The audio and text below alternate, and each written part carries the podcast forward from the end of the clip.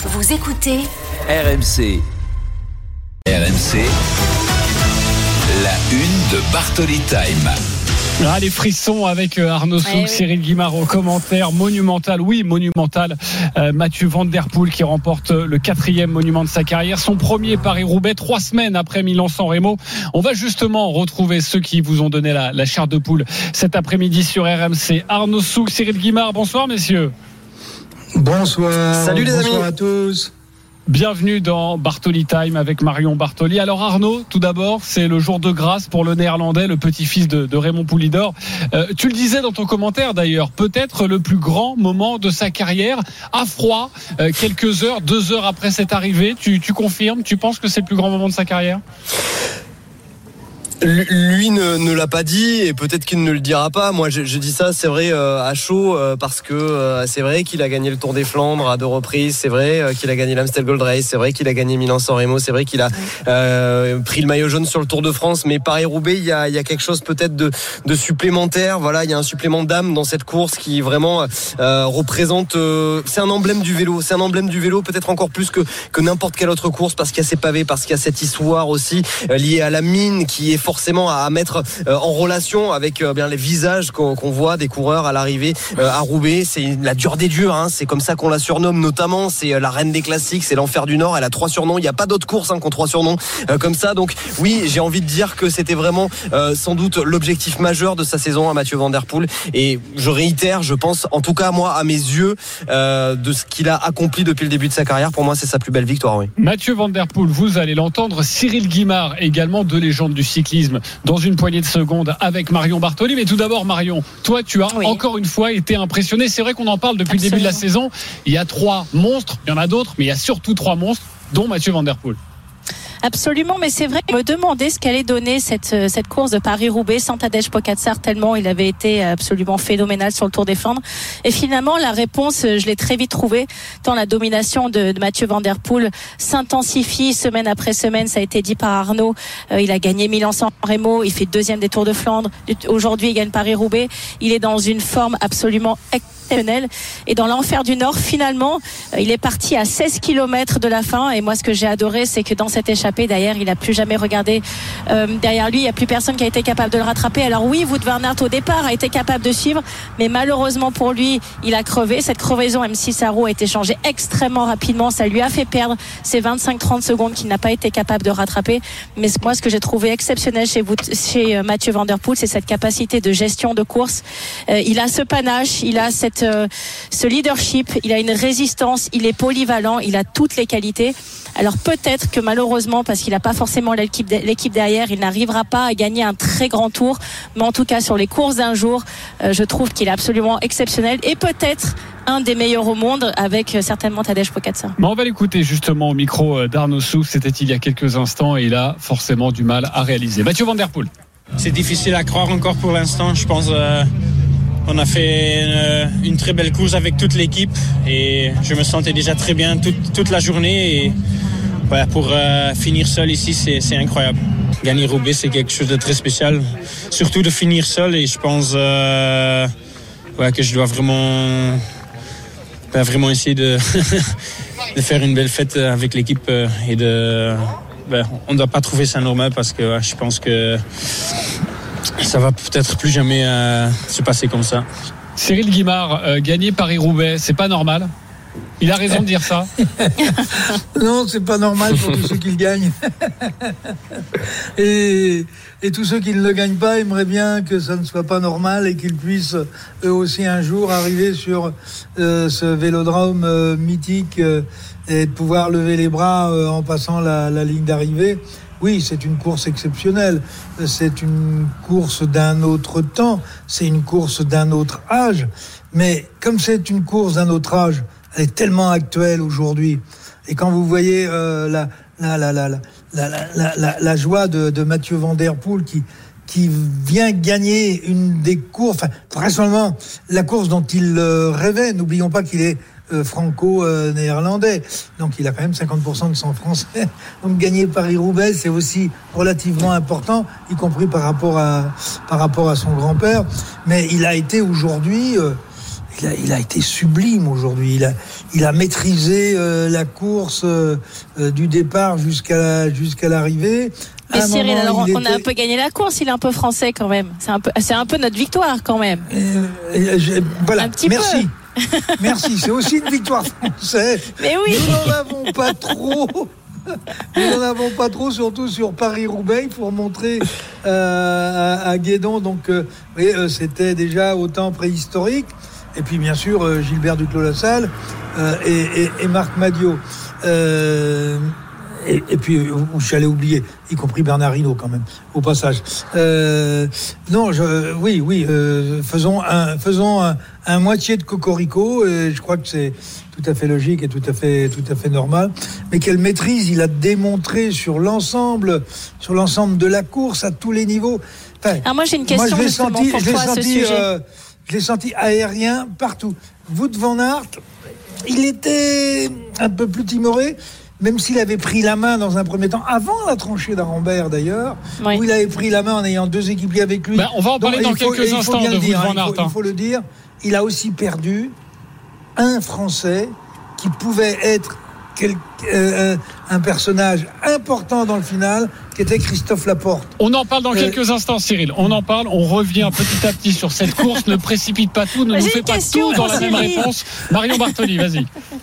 Oui, j'ai une question justement pour toi, Cyril. Effectivement, tu parlais de la trouée d'Arambert. Euh, cette, course aujourd'hui, ce Paris-Roubaix, ça a été la vitesse moyenne la plus élevée de l'histoire de Paris-Roubaix à plus de 46 km heure. C'était des allures absolument folles et dingues. Et d'ailleurs, certains directeurs de course disaient que les, coureurs n'avaient même pas le temps de ravitailler vraiment parce que tellement le rythme était absolument hallucinant que c'était euh, à fond euh, tout le temps, tout le temps, tout le temps. Est-ce que toi, euh, tu as trouvé chez Mathieu Van à un moment donné euh, des petits signes de faiblissement où vraiment il était absolument, comme tu l'as dit, aérien et sur un nuage pendant toute la course. Alors, il a eu des signes d'inquiétude à un certain moment. On attendait que la course se débloque, se développe sur la tranchée d'Arambert comme tous les ans. Et les Jumbo de Van Aert ont attaqué dans le secteur précédent. Ce qui a d'ailleurs modifié toute la physionomie de la course. Et surtout, il a isolé à ce moment-là Van puisque lui, il avait deux équipiers, dont le français dont je parlais tout à l'heure, Christophe Laporte. Et puis, dans la tranchée d'Arambert, tout s'est inversé puisque Christophe Laporte a été victime d'une crevaison et que son deuxième équipier a eu également des ennuis. Et puis, de l'arrière sont revenus deux équipiers de euh. C'est-à-dire qu'à un moment, on avait trois Jumbo euh, contre euh, Van. Et quelques kilomètres après la tranchée d'A- d'Arambert, on avait trois Alpecin, équipe de Van Der Poel, et seulement Ouais. plus que Van Aert tout seul. C'est-à-dire que euh, les choses sont allées euh, très vite. Et à partir du moment où il a, il a récupéré deux équipiers qui sont revenus de l'arrière, sortant dans la tranchée d'Arambert, il était en surnombre. Il n'avait donc pas à s'inquiéter de. Enfin, s'inquiéter, toujours s'inquiéter, parce qu'il a quand même failli aller à la chute euh, au pied de la, de, la montée de l'arbre euh, qui a provoqué la chute d'ailleurs de, de Degenkolb. Et à partir de ce moment-là, il, a- commencé à attaquer violemment à plus de 40 km de l'arrivée. Il a posté première attaque, une deuxième. On se dit, bon, c'est peut-être un peu trop, je le dis d'ailleurs à l'antenne. Est-ce qu'il en fait pas trop? Et puis, non, il était, il était sûr de lui, sûr de sa force. Et voilà. Et ensuite, bon, il y a euh, Paris-Roubaix, c'est aussi ça. C'est aussi ça. Euh, Van Aert, qui, Bah à mon justement, avis, Van n'était Aert, pas au niveau on, de en Van parle, Der Poel. on en parle tout de suite de Van Aert. Juste réécouter Mathieu Van Der Poel et ensuite promis on parle du Belge. C'est un monument et bah, je me sens, je me sentais très bien et fort comme je disais déjà et bah oui, j'avais juste besoin d'un peu de chance. Les gens m'étaient là et on a, comme je dis avant, avant la course, on a aussi euh, besoin un peu de chance pour gagner Roubaix et j'avais aussi ça donc euh, ouais, je suis très heureux. Ah, souvent, euh, un vainqueur de Paris-Roubaix parle de, de la chance hein, d'arriver euh, en tête. Il en faut de la chance, et je le disais, et vous le disiez aussi, euh, vous de Van Aert, euh, Arnaud Souk, lui, n'a pas eu de chance. Raconte-nous sa Oui, mésaventure.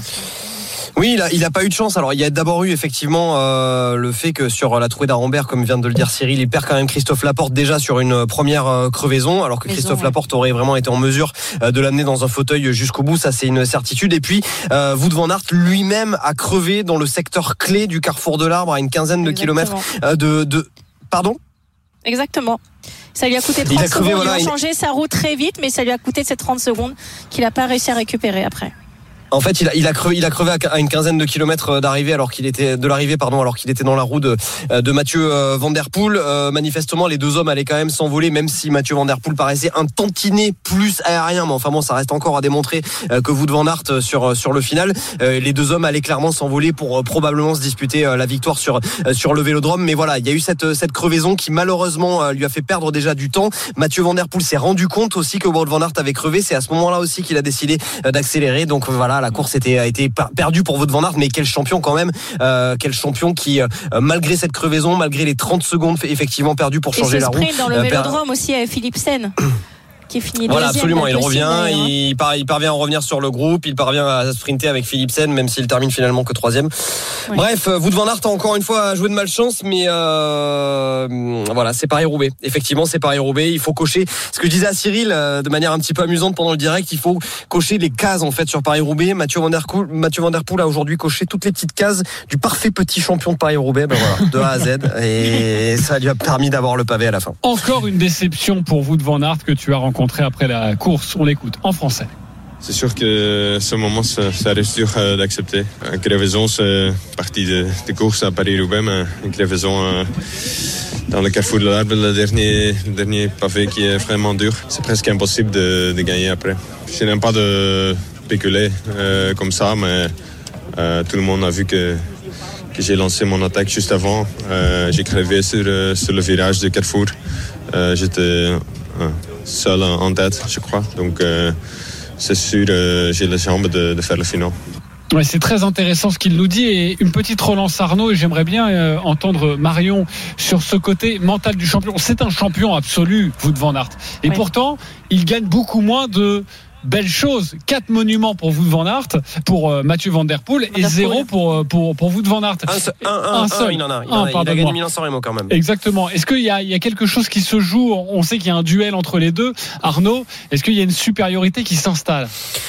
Bah, je, moi, j'étais un petit peu, euh, comment dire, euh, dans la négation euh, de, de cette euh, supériorité euh, psychologique en train de s'installer. Je, je crains que là, malgré tout, là, ça commence à, à devenir un, un cas de À conscience euh, assez euh, conséquent pour pour Wout van Aert parce que là, ça fait quand même 4 à 1 en faveur de Mathieu Van Der Poel. Euh, C'est-à-dire que cette année, bon, quand même, Van Aert a réussi à, à lui gagner un sprint sur le Grand Prix E3 Relbec, qui est une très belle classique, mais qui n'est pas euh, un monument.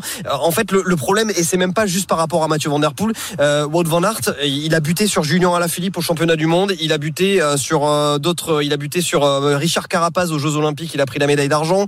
Il a pris la médaille d'argent dans une épreuve de contre-la-montre également. Il a fait. Il a un nombre de deuxième et de troisième place assez hallucinant.